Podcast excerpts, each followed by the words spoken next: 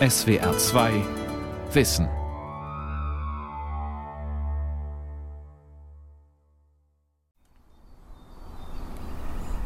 L'appartement que nous avions choisi pour y vivre est à l'esplanade, du dixième étage, du côté ville. Ça veut dire que j'ai une vue sur les Vosges et sur le Mont Saint-Odile. Das Appartement, in dem wir lebten, war in einem Hochhaus in Esplanade, einem Vorort von Straßburg. Wir wohnten im zehnten Stock. Von da aus hatten wir einen wunderschönen freien Blick auf den Mont Saint-Odile. Wissen Sie, was da geschehen ist, ist ja nicht die Schuld des Berges. Menschen sind daran schuld, nicht dieser Berg. Aber weil das alles geschehen ist, deshalb ist diese Gegend für mich bis heute so etwas wie meine zweite Heimat.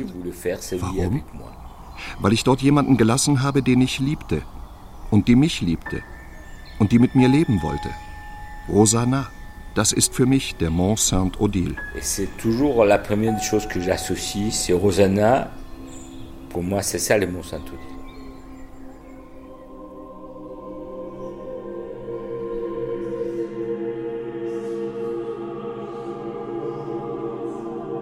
Besonders schön ist er nicht. Was ihm fehlt, ist das zugespitzte Profil eines richtigen Berges, die steile Flanke, der dramatische Gipfel. Aber von 763 Höhenmetern kann man ja auch nichts Großes erwarten eher etwas Stumpfes, Klobiges, das als Brocken in der Gegend herumliegt, am Westrand der Rheinebene zwischen Weinbergen, Krautfeldern und elsässischen Dörfern.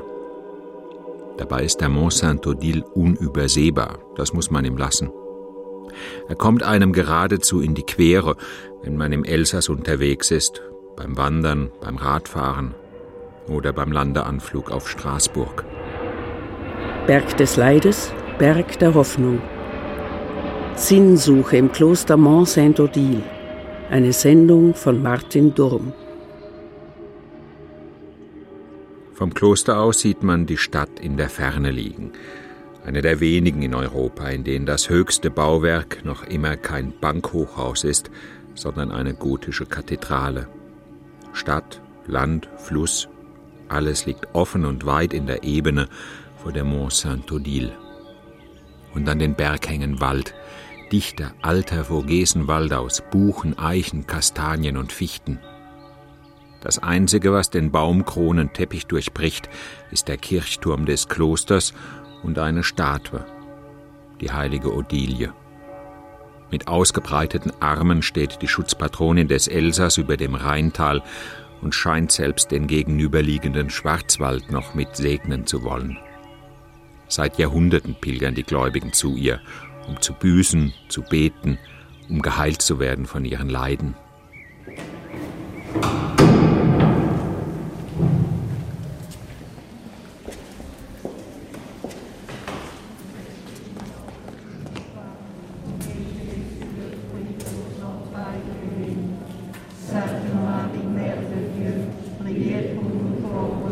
Die heilige Maria, die heilige Odilie, die Schwestern vom heiligen Kreuz, Anderswo ziehen Nebelschwaden über die Berge. Der Mont Saint-Odile ist in Weihrauch gehüllt. Dabei hat dieses Kloster eher etwas von einer Festungsanlage. Meterdicke Mauern, ein gedrungener Kirchturm, ein Wohngebäude mit Schießschachtenfenstern. Hohenburg. Der mittelalterliche Name passt besser als das neuzeitliche Kloster der Schwestern vom Heiligen Kreuz. Der Mont Saint-Odile sei ein eigenartiger Ort, heißt es, ein Berg, an dem zugleich wundersame und schreckliche Dinge geschehen.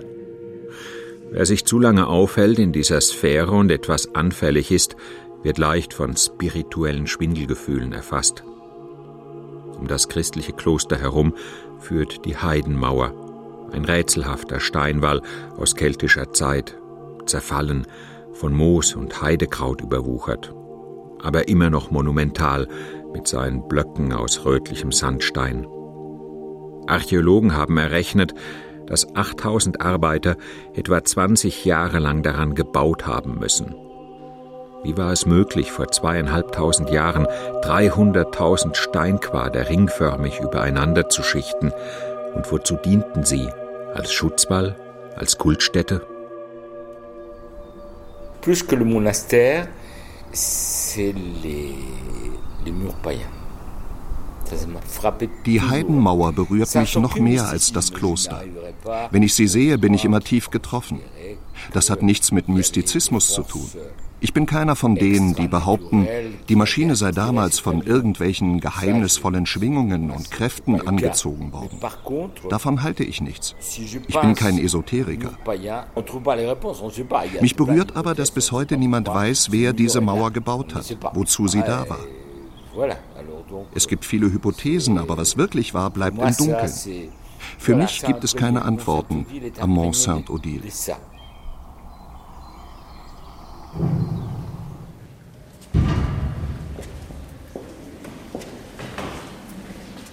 Pro Jahr reisen zwei Millionen Menschen auf diesen Berg. Fast alle finden dort, was sie suchen. Touristen die schöne Aussicht, Esoteriker die Heidenmauer mit ihren megalithischen Rätseln und Pilger das Kloster mit seinem christlichen Heilsversprechen. Und Gott wird alle Tränen von ihren Augen wischen und der Tod wird nicht mehr sein. Noch Leid, noch Weine, noch Schmerzen wird mehr sein. Denn das Alte ist vergangen. Apokalypse, Kapitel 21, Vers 4. Groß an die Wand gemalt, linke Hand in der Empfangshalle des Klosters. In diesem hohen, weiß gekalkten Gewölbe sind die biblischen Worte unübersehbar. Rechter Hand weisen Schilder zum Kreuzgang, zur Basilika, zur Grabkapelle mit dem heiligen Sarkophag. Alles wichtige Pilgerstationen. Aber als Gast muss man sich bei der Ankunft zunächst mit den drängenden Fragen befassen. Wo kriegt man was zu essen? Wo gibt's die Zimmerschlüssel? Wo ist die Toilette? Au niveau de restauration, nous avons effectivement trois salles de restaurant donc à sa disposition de la clientèle. Nous avons également donc un self-service. Euh, An der klösterlichen Hotelrezeption erfahre ich das Nötige von einer Empfangsdame namens Marie. Es gibt einen Schnellimbiss für Tagesbesucher, einen großen Speisesaal für Pilgergruppen und ein Restaurant für gehobene Ansprüche, wo die Bedienung Elsässer Gewürztraminer mit Gänseleberpastete serviert und es gibt 140 Zimmer für Pilger, die über Nacht bleiben wollen. Wir kennen sich schon lange. Und du weißt gut, wir sind gut versorgt. Ja, ja, doch, das ist gut, das ist gut. Das ist gut. Also, und Zimmer, schöne Zimmer, kannst ein, man kann eins nehmen. Zimmer. Gut versorgt ist man hier, Einzel- und Doppelzimmer, alles schön eingerichtet. Moderne Aufzüge gibt es natürlich auch, mit Sprechanlage für Blinde und sogar Informationssäulen mit Kopfhörer, wo der Besucher für einen Euro die ganze Klostergeschichte erklärt bekommt, wahlweise auf Französisch, Englisch, Deutsch. Bereits vor dem römischen Zeitalter befand sich an dieser Stelle eine heidnische Kultstätte. Im Jahre 660 nach Christus, als im Elsass fränkische Herzöge regierten, wurde dem Fürsten Adalrich eine Tochter geboren. Das Kind war blind, und weil die Blindheit des Mädchens Schande über das Fürstenhaus zu bringen drohte, befahl der Herzog einem seiner Jäger, die Kleine zu töten. Aber der Jäger brachte es nicht übers Herz. Berewinde, die Mutter, gab das Neugeborene heimlich einer Magd, die tief in den Wäldern wohnte. Die Magd stillte das Kind ein Jahr lang und brachte es dann in ein Kloster. Als das Kind dort vom Bischof getauft wurde und das Taufwasser seine Augen berührte, wurde es sehend. Das Mädchen wurde Odilie genannt. Später öffnete Gott auch Fürst Adalrich die Augen. Der erkannte seine Schuld, versöhnte sich mit seiner Tochter und schenkte ihr die Hohenburg, die Odilie zu einem Kloster ausbaute. Legende, ob es wahr ist oder nicht eine Legende. Und sie der Vater von der Odilia, sie ist doch blind gesehen. Ich weiß nicht. Es gibt viele Legenden über die Heilige, aber historisch bleibt Odilie doch sehr im Wagen. Viel ist überliefert, wenig belegt. Das muss selbst Stadlers vollständiges Heiligenlexikon eingestehen, ein Standardwerk im katholischen Kanon. Odilie sei im Mittelalter eine der am meisten verehrten Heiligen gewesen, heißt es da eher allgemein und auch der Abbé des Odilienklosters, Jérôme S., kann nur wenig weiterführende Informationen bieten. Es bestehen nicht viele Dokumente über das Leben der heiligen Odilia. Das älteste Dokument ist die Vita Sancte Odilie, wurde im 10. Jahrhundert wahrscheinlich von einem Mönch aus St. Gallen in der Schweiz geschrieben und in einem Kapitel der, der Vita Sancte Odilie kann man lesen, dass die heilige Odilia ganz einfach lebte und äh, das Geringe, über das sie verfügte, gab sie aus für die Dienste der, der Armen und den Leidenden, also körperlich oder seelisch leidenden Personen. Lumière des aveugles, Sainte Odile, refuge de tous ceux qui souffrent. Was ist der wahre Kern einer Legende? Wahr ist, dass das Kloster im Jahr 690 von einer Adligen namens Odilie gegründet wurde. Wahr ist auch, dass dort 130 Nonnen lebten und ein Hospiz für Arme und Kranke betrieben. Nach dem Tod Odilies im Jahr 720 wurde das Kloster in fast jedem Jahrhundert mindestens einmal zerstört und wieder aufgebaut, niedergebrannt und neu errichtet. Der Madjarensturm ging darüber hinweg, die Bauernkriege und der Dreißigjährige Krieg. 17 Zerstörungen verzeichnet die Chronik und tröstet die Gläubigen zugleich mit dem Hinweis, der Sarkophag mit den Gebeinen der Heiligen habe alles gut überstanden. Sogar die französische Revolution, ja selbst den Zweiten Weltkrieg, als die deutschen Besatzer im Kloster ein Lazarett einrichteten. Nichts hat der Legende etwas anhaben können nicht die Jahrhunderte, nicht die dürftige Quellenlage. Ja, das kann man so sagen. Wenn man auch nicht viele Belege hat, sage ich immer, wenn nicht was geschehen wäre, würde dieser Wallfahrtsort heute nicht mehr bestehen. Sir Pascal, Schwester vom Heiligen Kreuz. Nur noch drei Schwestern des Ordens leben heute im Kloster. Früher waren es mehr als 30. Es geschehe oft, sagt Sir Pascal, dass die Leute die Nonnen um wundertätiges Quellwasser bitten. Sie glauben, das könne irgendwie helfen. Wie, weiß ich auch nicht. Das ist vielleicht etwas Greifbares, Materielles, etwas, an das man sich halten kann in seiner Not. Eine Etappe sozusagen, die man gehen muss, um im Glauben zu wachsen. Es gibt Wunder, die im Inneren der Leute geschehen, die hierher kommen. Sie gehen anders von hier weg, als sie gekommen sind. Die heilige Odilie wird im Elsass ja hoch verehrt. Die Pilger gehen zu ihr wie zu einer Mutter, der man sich anvertrauen will. Eines Tages stieg Odilie den Berg hinauf. Da traf sie am Wegesrand auf einen Bettler. Der Bettler war blind und durstig und dem Tode nah. Die heilige Odilie schlug mit einem Stock gegen den Felsen und Wasser sprudelte hervor, klares Quellwasser. Odilie benetzte damit die Lider des Bettlers, und mit einem Mal konnte er sehen. Die Quelle ist immer noch da, eine tropfende Felsnische in den Wäldern, unterhalb des Klosters gelegen, wo Wasser aus einem Eisenrohr sickert. Ein Pilger fängt es auf in einem Plastikkanister, den er im Rucksack hochtrug. Ein Pilger, der auch noch Jean-Baptiste heißt, Johannes der Täufer.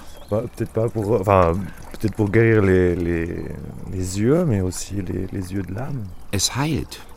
Vielleicht. Warum nicht? Vielleicht heilt es nicht die Augen, sondern die Seele.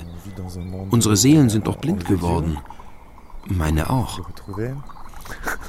Die Welt habe Gott einfach weggeschickt, sagt Jean-Baptiste. Man müsse ihn wiederfinden. Man sei doch eigentlich immer auf der Suche nach Gott. Der Pilger hat gleich zwei Kanister zur Quelle geschleppt. Es dauert lange, bis sie sich füllen. Aber er wartet. Er muss warten. Er hat einen Vater, der langsam erblindet. Eigentlich wisse er gar nicht, warum er hier sei, entschuldigt sich Jean-Baptiste als fürchte er für abergläubisch gehalten zu werden. Dabei ist er doch Krankenpfleger, arbeitet in der Geriatrie. Die Quelle, sagt er, habe er im Internet entdeckt, unter www.montsaintodile.com und hat sich noch am gleichen Tag ins Auto gesetzt und ist den ganzen Weg ohne anzuhalten von seinem Bergdorf in der Schweiz bis hierher vors Kloster gefahren. So ein Wunder kann es doch immer geben jederzeit. Bei der heiligen Odilie ist es ja auch geschehen. Blind geboren und dann sehend geworden. Warum haben Sie denn keine Plastikflasche dabei? fragt Johannes der Täufer.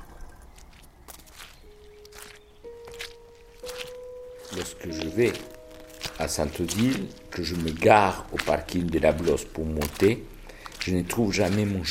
wenn ich zum Mont Saint-Odile fahre und unten am Fuß des Berges mein Auto auf einem der Parkplätze abstelle, finde ich nie den Weg nach oben. Nie. Ich verlaufe mich immer. Jedes Mal. Es ist unglaublich. Es geschieht einfach so. Ich kann gar nicht anders als mich verirren. Ich glaube, das hat etwas mit diesem Verschwinden zu tun. Rosanna. Ich weiß ja nicht mal, wie sie da oben gestorben ist. Ich wollte es auch nie wissen. Ich sage mir einfach, es ist schnell gegangen. Aber ich finde am Mont Saint-Odile nie meinen Weg. Ich habe es immer wieder alleine versucht und jedes Mal habe ich die Orientierung verloren. Jetzt nehme ich manchmal zwei, drei Leute mit. Die führen mich. So ist das. Die meisten Pilger reisen in Gruppen an. Rentner, Witwen, ältere Ehepaare, die viel Zeit haben und das Gefühl, hier etwas tun zu können, das sinnvoll ist und gottgefällig dazu. Manche von ihnen werden jetzt eine Woche im Kloster verbringen, von Montag bis Montag. Unter ihnen echte Gebetsveteranen, geübte, zähe, ausdauernde Beter. Die braucht es auch am Mont Saint-Odile. Seit 1931 gibt es in der Basilika die sogenannte Adoration perpetuelle, die ewige Anbetung. Der damalige Straßburger Bischof Monsignore Rüch hatte sie seinerzeit in Auftrag gegeben. Sein Auftrag wird bis heute im spirituellen Schichtbetrieb von elsässischen Pilgergruppen erledigt, rund um die Uhr, ohne Unterbrechung, seit 79 Jahren. Tag und Nacht, Tag und Nacht beten.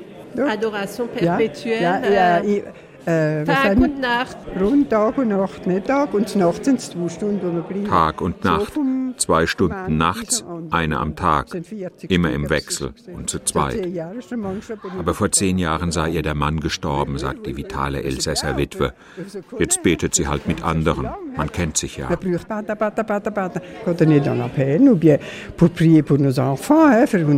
Quand Jugend da, da Kinder, Kindeskind und, und Urgroßkinder habe ich noch. Und für die müssen wir alle danken. Abbé Jérôme organisiert derzeit die ewige Anbetung. In einem Seminarraum des Klosters präsentiert er den Pilgern das anstehende Wochenprogramm. Exerzitien, Gesprächsrunden, Gottesdienste. Und natürlich beten, beten, beten. Wie in einem Volkshochschulkurs sitzen sie vor ihm, reihenweise in enge Stühle mit Schreibauflagen gezwängt. Das Licht ist grell, der Boden braun, alles wirkt freudlos in diesem schmucklosen Raum, wo nur ein großes Kreuz an der Wand hängt, später barock, gerade erst restauriert, so dass die blutenden Wundmale Christi wie frisch geschlagen erscheinen.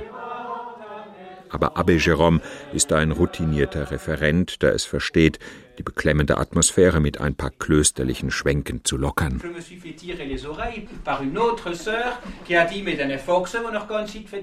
Eine der drei Schwestern hat mir kürzlich die Ohren langgezogen und gesagt, hör mal, deine Pilger begrapschen während der ewigen Anbetung immer wieder die heiligen Figuren in unserer Basilika.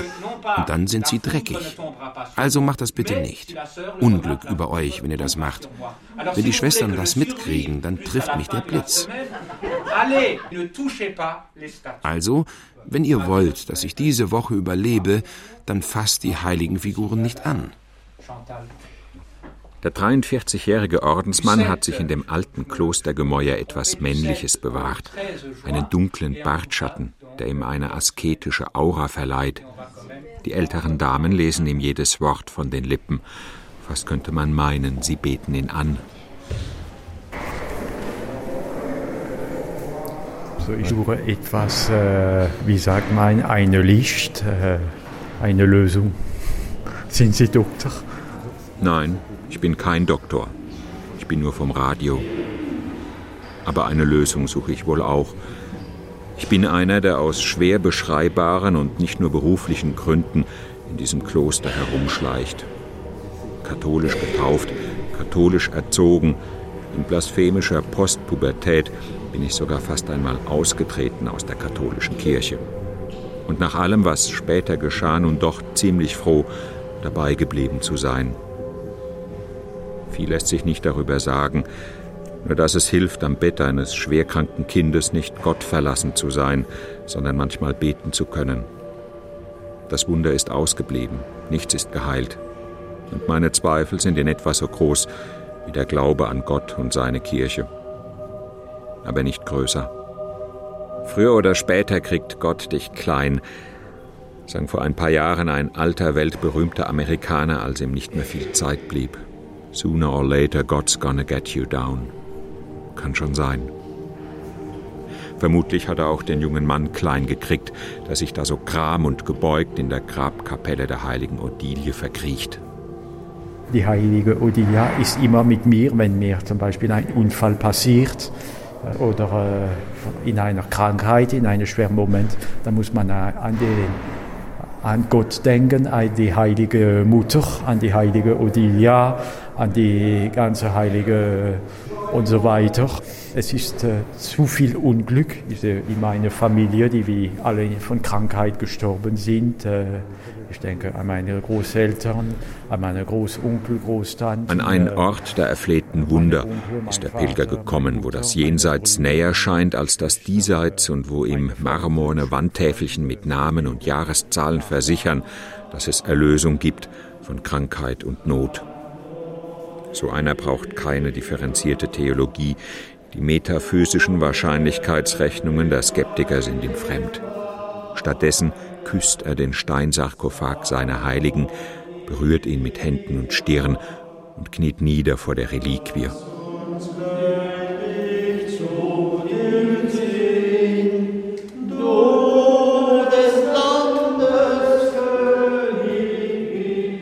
Die Reliquie, Sie ist das Kostbarste in diesem Kloster.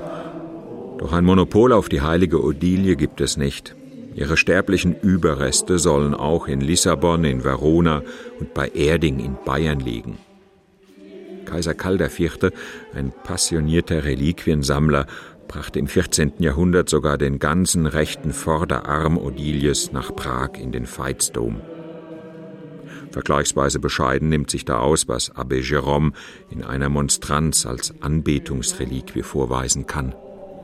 Also um das ganz genau zu sagen, ist es ein Teil von einem Zahn von der heiligen Odilia. Ja, in einem Reliquar. Knochen, Zähne, über halb Europa verstreut – der Zustand, in dem sich die Heilige 1200 Jahre nach ihrem Ableben befindet, ist nicht ganz geklärt. Roger Villiers, ein katholischer Laienhistoriker aus Vermont in den Vogesen, sagt jedem, der die Grabkapelle besucht, Heilige Jungfrau Odilie, das steht auf dem Sarkophag. Also liegt auch ihr Leib drin. Wissenschaftler haben den Sarg 1903 und noch einmal 1947 geöffnet und sie haben den Körper der Heiligen intakt vorgefunden. Gott lebt. Abbé Jérôme wiederum sieht die Dinge eher mit dem Blick des nüchternen Klerikers.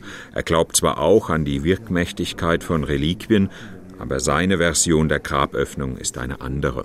Also da ist äh, da bestehen die Resten des Körpers des heiligen Odilia. Das wurde 1947 vom damaligen äh, Bischof äh, Monsignore Weber äh, festgestellt.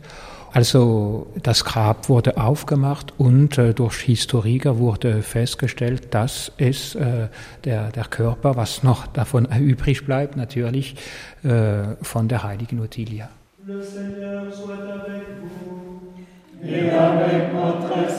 Seu una reliquia fosse falsa. Kann eine Reliquie überhaupt falsch sein? haben die Kirchenväter schon im 8. Jahrhundert gefragt. und die Frage verneint. Nicht auf die Echtheit einer Reliquie komme es an, sondern auf den Glauben des Gläubigen an den Gegenstand seiner Verehrung. Darin bestehe die Echtheit, ergänzt zwölf Jahrhunderte später Monsignore Giuseppe Ghiberti, ein renommierter Reliquienforscher des Vatikans. Der Glaube sei zu wichtig, um sich gegenüber den Zweifeln der Wissenschaft rechtfertigen zu müssen, weshalb der Ursprung einer Reliquie der Kirche eigentlich gleichgültig sei.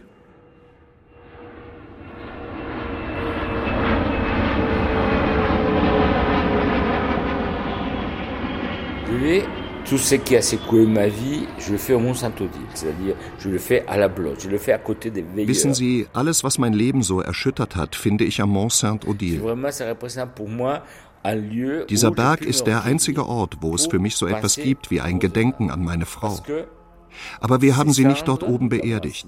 Rosanna wurde eingeäschert und die Urne ist jetzt im Haus ihrer Eltern. Ihre Eltern haben einen eigenen Raum eingerichtet mit einer Art von Altar. Da steht die Urne und überall brennende Kerzen, Votivbilder, Gegenstände von ihr. Aus einem Unfallopfer haben sie eine Märtyrerin gemacht, eine Heilige mit Reliquienschrein. Ich komme damit nicht zurecht. Ich verabscheue das. Sie war doch ein Mensch aus Fleisch und Blut. Je pense dans l'endroit où où elle est restée les dernières. Rosanna Rondon, geboren 1958, aufgewachsen in Mexiko-Stadt, geschieden, zwei Kinder. Sie war Chemikerin. 1990 ging sie aus beruflichen Gründen mit ihren Söhnen nach Frankreich. In Straßburg leitete sie eine Forschungsabteilung des Kosmetikkonzerns L'Oréal. An der Universität traf sie den zwölf Jahre älteren Alvaro Rondon, ebenfalls Mexikaner. Rondon lebte schon seit längerem in Straßburg, wo er als Biochemiker arbeitete. Die beiden heirateten 1991. Rosanna zog mit den beiden Kindern, Carlos und Alejandro, 10 und 13 Jahre alt, zu ihrem neuen Ehemann. Am 19. Januar 1992 flog Rosanna Rondon mit einem Airbus A320 der Fluggesellschaft Air Inter von Straßburg nach Lyon zu einem Kongress. Am Abend darauf wollte sie wieder zurück sein. Da, wo der Flieger runtergestützt ist, 1992, da. Bin ich schon da gewesen, ja. Als der Airbus am 20. Januar 1992 beim Landeanflug auf Straßburg gegen den Mont Saint-Odile prallte, ausgerechnet da hatte Theo Freigard das erste Mal das Kloster besucht hatte das erste Mal die nächtliche Gebetswache gehalten, die ewige Anbetung vor dem Hauptaltar in der Basilika. 80 Jahre alt ist Monsieur Freigard. Aber das Gedächtnis, sagt er, das funktioniert noch. Niemand nichts. 17 Grad unter Null. Und wie jetzt neblig, neblig und 14 Grad unter Null. Kalt, Alter. Kein Mensch hat es gehört. 17 Grad unter Null war es in dieser Nacht. Der ganze Berg lag im Nebel, überall Eis und Schnee. Niemand hörte etwas, obwohl das Flugzeug nur ein paar hundert Meter vom Kloster entfernt zerschellte und in Flammen aufging. Keiner nahm etwas wahr. Erst als es in den Fernsehnachrichten kam.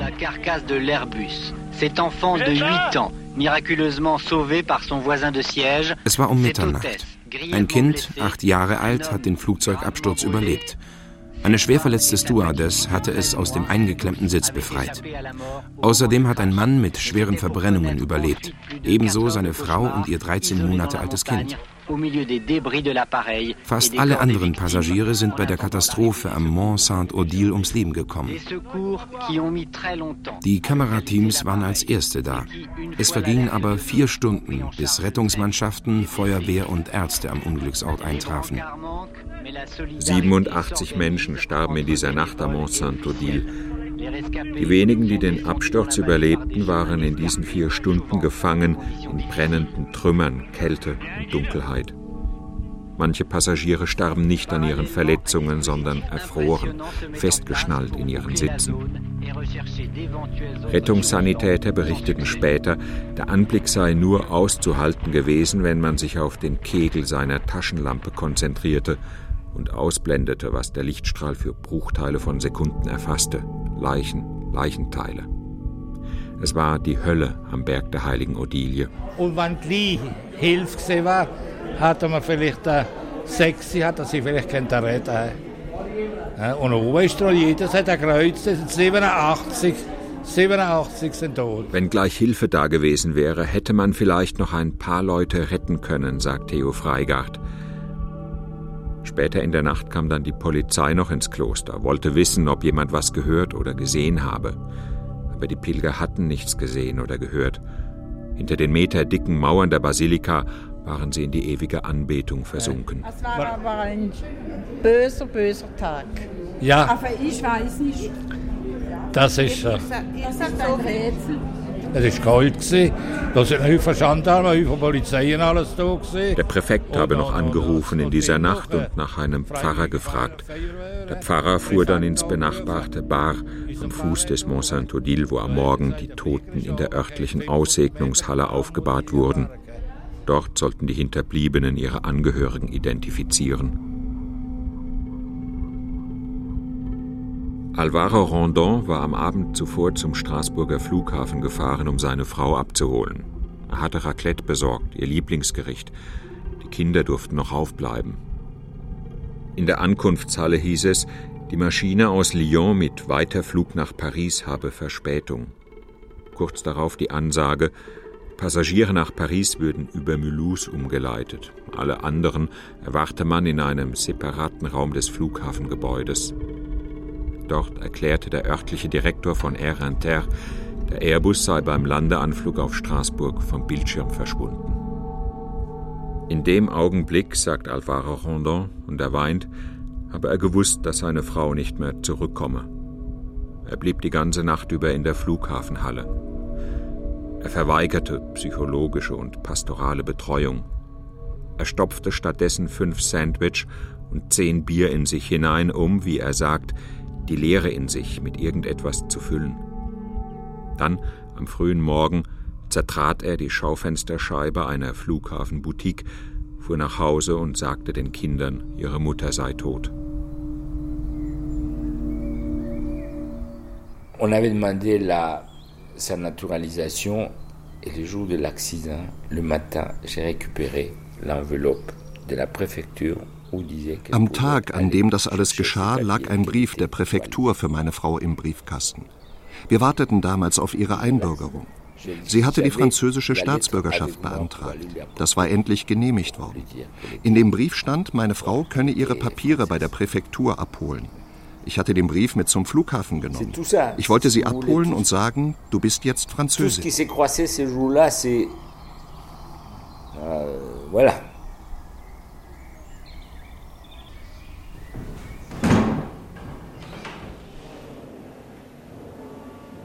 Es ist Abend geworden.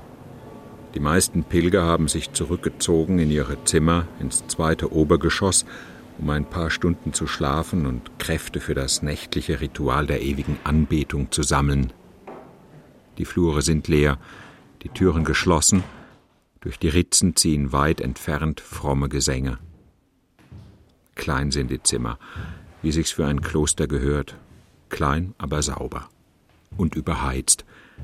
Ein Bett, ein Tisch, ein Stuhl, ein Kruzifix an der Wand. Wenn man die Schranktüren öffnet, schlägt einem der uralte Geruch der katholischen Kirche entgegen. Der Geruch meiner Kindheit, der Mief von Beichtstühlen, vor denen ich mir noch schnell ein paar mittelschwere Verfehlungen einfallen ließ, um den Pfarrer da drin mit einem ordentlichen Sündenbekenntnis zufriedenzustellen.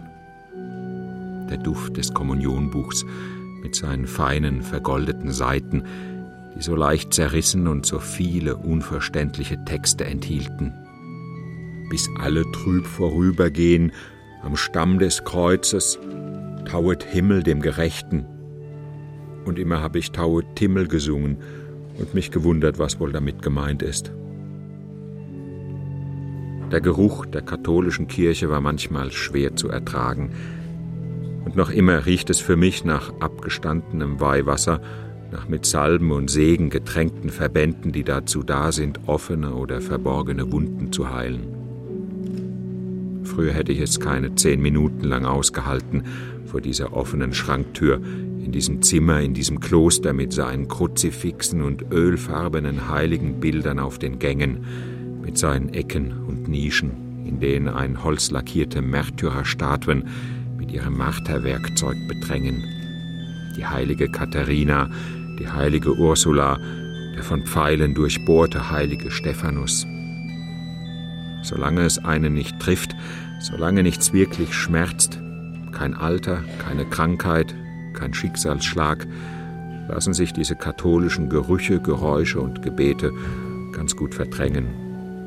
Aber irgendwann wird es ernst, irgendwann kommt diese Stille, gegen die man nicht angehen kann.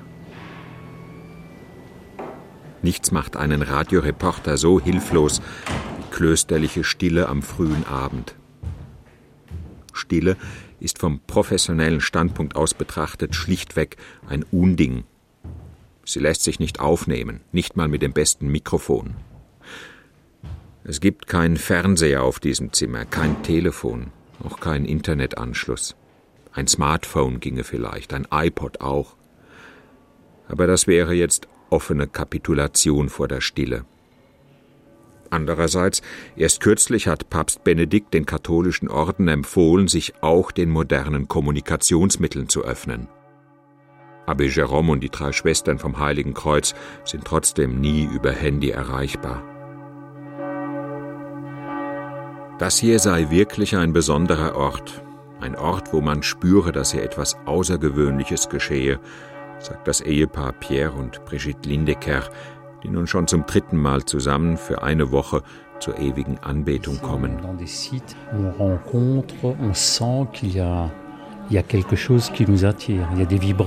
Hier gibt es spirituelle Vibrationen, Schwingungen. Das wussten schon die Heiden, die hier auf dem Berg ihre Götter verehrten. Das spüren wir auch, wenn wir nach einer Pilgerwoche am Mont Saint-Odile nach Hause kommen. Dann sind wir wie aufgeladen, voller Lebenskraft.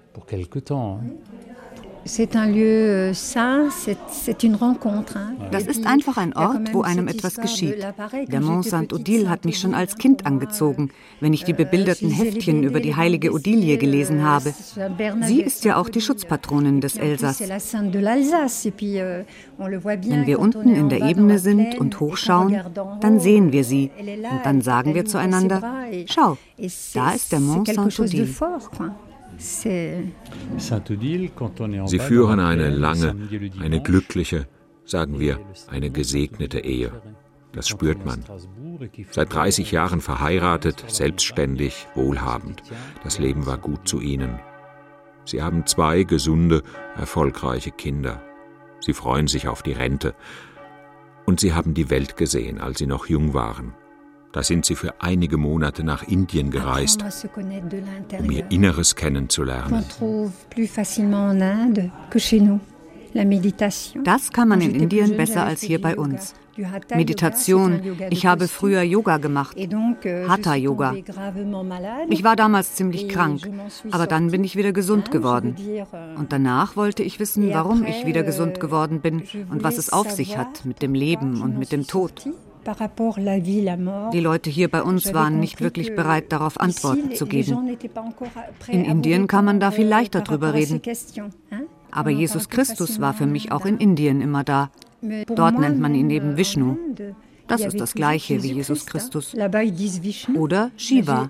Das ist für die Inder Gott Vater. Ich sehe die Dinge nun mal eher so. Nicht dogmatisch, nicht streng theologisch. Brigitte Lindecker ist mit den Jahren zu der Erkenntnis gelangt, dass sie am Mont Saint-Odile etwas Ähnliches findet wie damals in Indien. Demut. Demut finden wir. Wir stellen nicht mehr so viele Fragen. Wir sind auf dem Weg zu Jesus Christus. Und nachts in der Basilika, da sind wir mit Jesus allein. Nur er und wir beide. Wir danken ihm für alles, was er im Jahr für uns getan hat. Wir bitten ihn, dass er uns auch weiterhin hilft. Wir sind ja auch nur Menschen.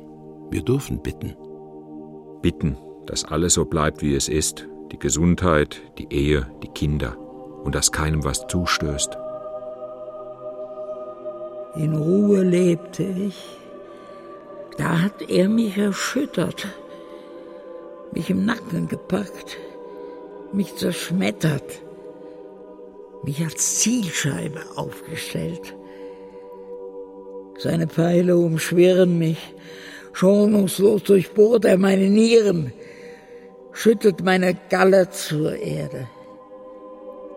Mein Geist ist verwirrt, meine Tage sind ausgelöscht, nur Gräber bleiben mir. Dahin sind meine Tage, zunichte meine Pläne, meine Herzenswünsche. Elle est, elle est présente tous les jours. Je ne peux pas, je ne peux pas ne pas penser. Mais parfois, je me rappelle plus physiquement comment elle était. Je, je rappelle plus. Sie ist immer da. Kein Tag vergeht, an dem ich nicht an meine Frau denke. Aber manchmal, manchmal weiß ich nicht mal mehr, wie sie ausgesehen hat. Dann kann ich sie einfach nicht mehr erkennen, nicht mehr finden. Es klingt schrecklich, wenn ich das sage, aber manchmal frage ich mich, ob Rosanna überhaupt existiert hat. Zwei Jahre. So kurz war die Zeit, die wir zusammen hatten.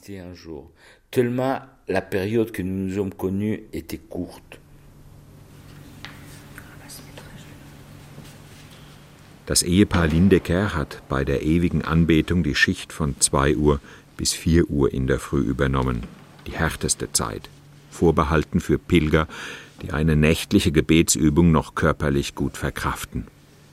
Als sie Hand in Hand durch die dunklen Klostergänge zur Basilika gingen, waren sie ernst, konzentriert, wie Prüflinge, denen ein entscheidendes mündliches Examen bevorsteht. Sois loué à tout instant, Jésus, au Saint-Sacrement.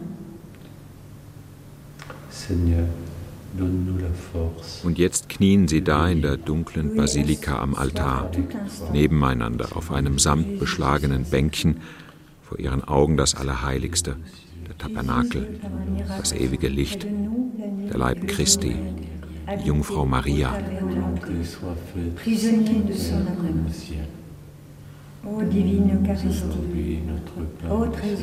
Seit 1931 geht das so. In einem fort. Die einen kommen, knien nieder, die anderen stehen auf und machen Platz. Selbst während des Zweiten Weltkrieges wurde die Gebetskette nicht unterbrochen.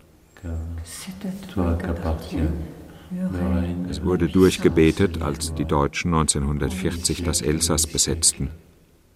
Es wurde durchgebetet, als keine 20 Kilometer vom Kloster entfernt im Konzentrationslager Struthof 22.000 Menschen umgebracht wurden. Es wurde durchgebetet, als die Alliierten 1945 Frankreich befreiten und Straßburg und vorstießen über den Rhein als 1992 in der Nähe des Klosters der Airbus einschlug, wurde auch durchgebetet.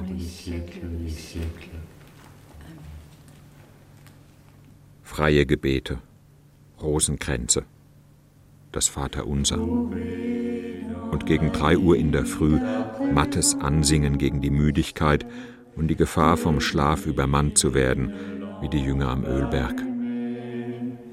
Choisir avec toi la confiance, aimer ce savoir. Irgendwann kommt die Ablösung.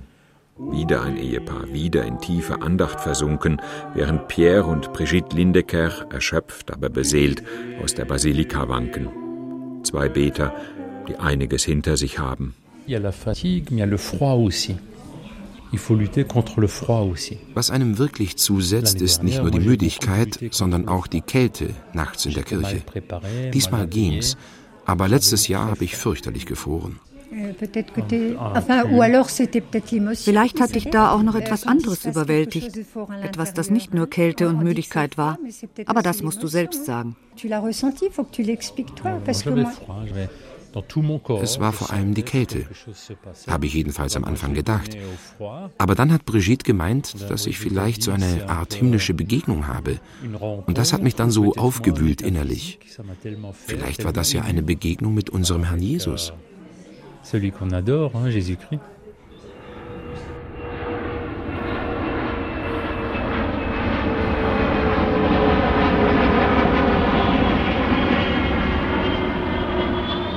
J'ai développé surtout la foi beaucoup plus ich habe meinen Glauben eigentlich erst nach dem Unglück entwickelt. Erst da hat sich mein Glaube vertieft. Früher bin ich einfach katholisch gewesen. Ich habe den Katholizismus sozusagen konsumiert. Jetzt praktiziere ich ihn. Ich glaube, das war mein Schicksal. Ach was? Was heißt Schicksal? Das war einfach mein Weg. Was geschehen ist, hat mein Leben so erschüttert, so sehr verändert. Und nun verschwindet die Erinnerung an meine Frau immer mehr im Dunkeln. Les souvenirs de Rosanna s'estompent parfois dans, le, dans, dans, dans ma mémoire. Der Verlust, vor 18 Jahren erlitten, ist Gegenwart. Und der Schmerz. Der Schmerz verändert sich zwar mit der Zeit, aber er nähert sich an der verzweifelten Hoffnung, eines Tages vielleicht doch noch eine Erklärung für etwas zu finden, das nie geklärt werden kann. Die 87 Toten von Mont Saint-Odile lassen über 300 Hinterbliebene zurück. Warum sie? Warum hat es sie getroffen? Warum wurde ausgerechnet ihr Leben innerhalb weniger Augenblicke zerschlagen? In den heilen Teil, der davor war, und die zerbrochenen Teile danach. Verschaffe mir Recht, o oh Gott, und führe meine Sache. Rette mich vor bösen und tückischen Menschen, denn du bist mein starker Gott. Warum hast du mich verstoßen? Warum muss ich trauernd umhergehen, von meinen Feinden bedrängt? 18 Jahre lang haben die Hinterbliebenen der Airbus-Katastrophe vor französischen Gerichten versucht, Recht zu bekommen. 18 Jahre lang versuchten sie nachzuweisen, dass nicht menschliches, sondern technisches Versagen für ihr Unglück verantwortlich sei. 18 Jahre lang traf das Leid der Hinterbliebenen in allen Instanzen auf die Interessen zweier großer Konzerne, die jede Verantwortung abstritten und um die Höhe einer möglichen Entschädigung stritten. Am Ende verloren die Hinterbliebenen. Die angeklagten Konzerne kamen mit Freisprüchen davon. Am 22. September 2009 lehnte der Pariser Kassationsgerichtshof alle weiteren Klagen der Hinterbliebenen ab. Was ist Wahrheit, Gerechtigkeit, Verantwortung, Schuld? Was ist die letzte Instanz? Und welche Antwort gibt die Kirche darauf? Elle peut donner des ich habe keine Antwort. Ich glaube eigentlich, niemand hat eine Antwort auf das Geheimnis des Leidens. Sœur Pascal, eine der drei Schwestern vom Heiligen Kreuz, bekennt ihre eigene Ratlosigkeit. Vielleicht das Beste, was man tun kann, in einem Kloster, wo sie beten und beten und beten gegen das Leid in der Welt, das trotzdem geschieht. Eigentlich könnte man daran verzweifeln. Wie zweifeln? Im Krieg, im Krieg hatten sie auch gebetet, Tag und Nacht im Krieg. Sie haben doch einander umgebracht. He? Unser Herrgott hat auch nicht gemacht. Er ist schon immer Topata wurde. Das Böse, das Böse kommt nicht vom Herrgott. Das Böse kommt nicht vom Herrgott. Das Böse kommt aus dem Mensch. Jo, wie der Aus Teufel. Dem Menschen. Es gibt keinen Teufel. Die Leute machen den Teufel. Die Leute machen den Teufel. Er, er existiert. Er existiert. Er existiert. Macht dir keine Illusionen.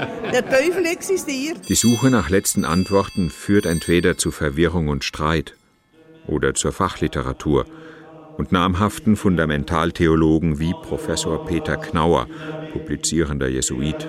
In seinem Essay Erlösung aus der Theodizee-Frage hat Professor Knauer geschrieben, eigentlich sei es erstaunlich, dass die Christenheit sich nach 2000 Jahren immer noch mit der Frage herumquäle, warum Gott all das Unglück überhaupt zulasse. Die christliche Botschaft hat doch geradezu ihr ganzes Ziel darin, diese Frage von vornherein aus ihren Angeln zu heben und gegenstandslos zu machen. Sie wird von der christlichen Botschaft durch die andere Frage ersetzt, was der Glaube für unseren Umgang mit dem Leid ausmacht. Er bewirkt, dass man im Leid nicht mehr verzweifeln muss und eine Gewissheit gewinnt, die stärker als alle Angst um sich selbst ist. Und weil Gott, schreibt der Professor, nicht als Systembestandteil der Welt gedacht werden dürfe, deshalb könne man auch nicht herleiten, was in der Welt der Fall zu sein habe. Die Frage, warum Gott einen Flugzeugabsturz nicht verhindert, geht von den falschen Voraussetzungen aus. Amertume, non, non, non, on ne peut pas vivre avec ça. Bitterkeit, nein. Mit Bitterkeit kann man nicht leben. Mit Leid schon. Wissen Sie, wir Hinterbliebenen haben uns von Anfang an gesagt, dass wir alles daran setzen werden, die Wahrheit zu finden. Und wir haben alles dafür getan. Wir sind vor den Gerichten gescheitert. Aber ich kann jetzt wenigstens meinen Kindern in die Augen schauen und ihnen sagen, seht, wir haben alles versucht. Und darauf kommt es doch an. Wir sind das bis zum Ende gegangen. Ich habe ja selbst keine Kinder mehr bekommen. Rosanas Kinder sind meine Kinder geworden. Ich habe die beiden Jungs nach dem Unglück alleine großgezogen. Sie gehören zu meinem Leben. Der Tag, an dem sie mir sagten, alles, was wir sind, sind wir geworden, weil wir dir begegneten, das war der beste Tag meines Lebens. Da habe ich gesagt, siehst du, Rosana, ich habe etwas bewirkt.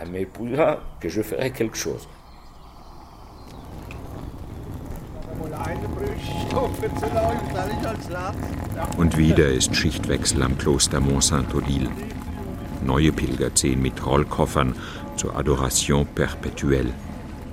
Die Alten reisen ab und sammeln sich in Gruppen vor den wartenden Bussen. So viele in die Jahre gekommene Leute, die für sich und ihre Verwandtschaft gleich literweise wundertätiges Quellwasser abgezapft haben.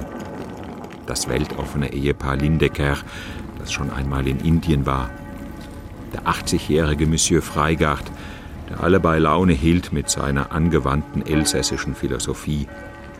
Und die hagere Dame aus Straßburg, katholisch bis auf die Knochen und ständig um das Seelenheil ihrer Mitmenschen besorgt. Sagen Sie oh, das nicht im Radio? Dass es keinen Teufel gibt? Ja, es gibt einen Himmel und es gibt eine Hölle, dann gibt es auch einen Teufel. Es gibt das Gute und es gibt das Böse, dann gibt es auch einen Teufel. Ganz sicher. Katholisch bin und bleibe ich, katholisch ist gut sterben. Bitte? Katholisch bin und bleibe ich, katholisch ist gut sterben. Sind Sie nicht darüber überzeugt? Alles Gute, ab, einsteigen.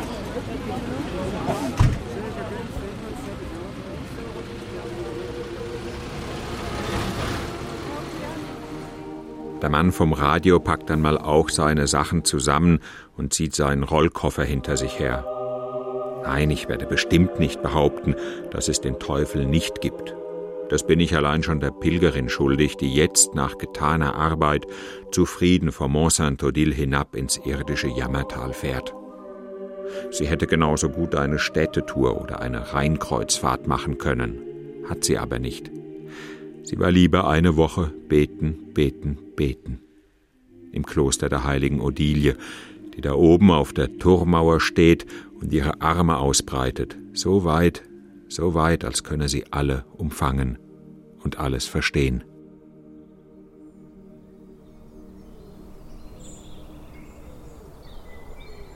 La souffrance, elle est toujours. Vous savez, on ne sait pas ce que c'est faire le deuil. Das Leid ist immer da.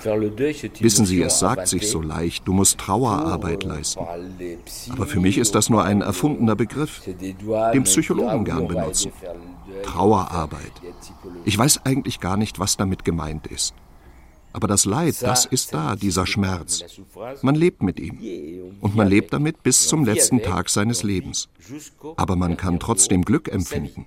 Man kann lieben, man kann lachen, man kann leben. Mais, mais, mais, mais on vit.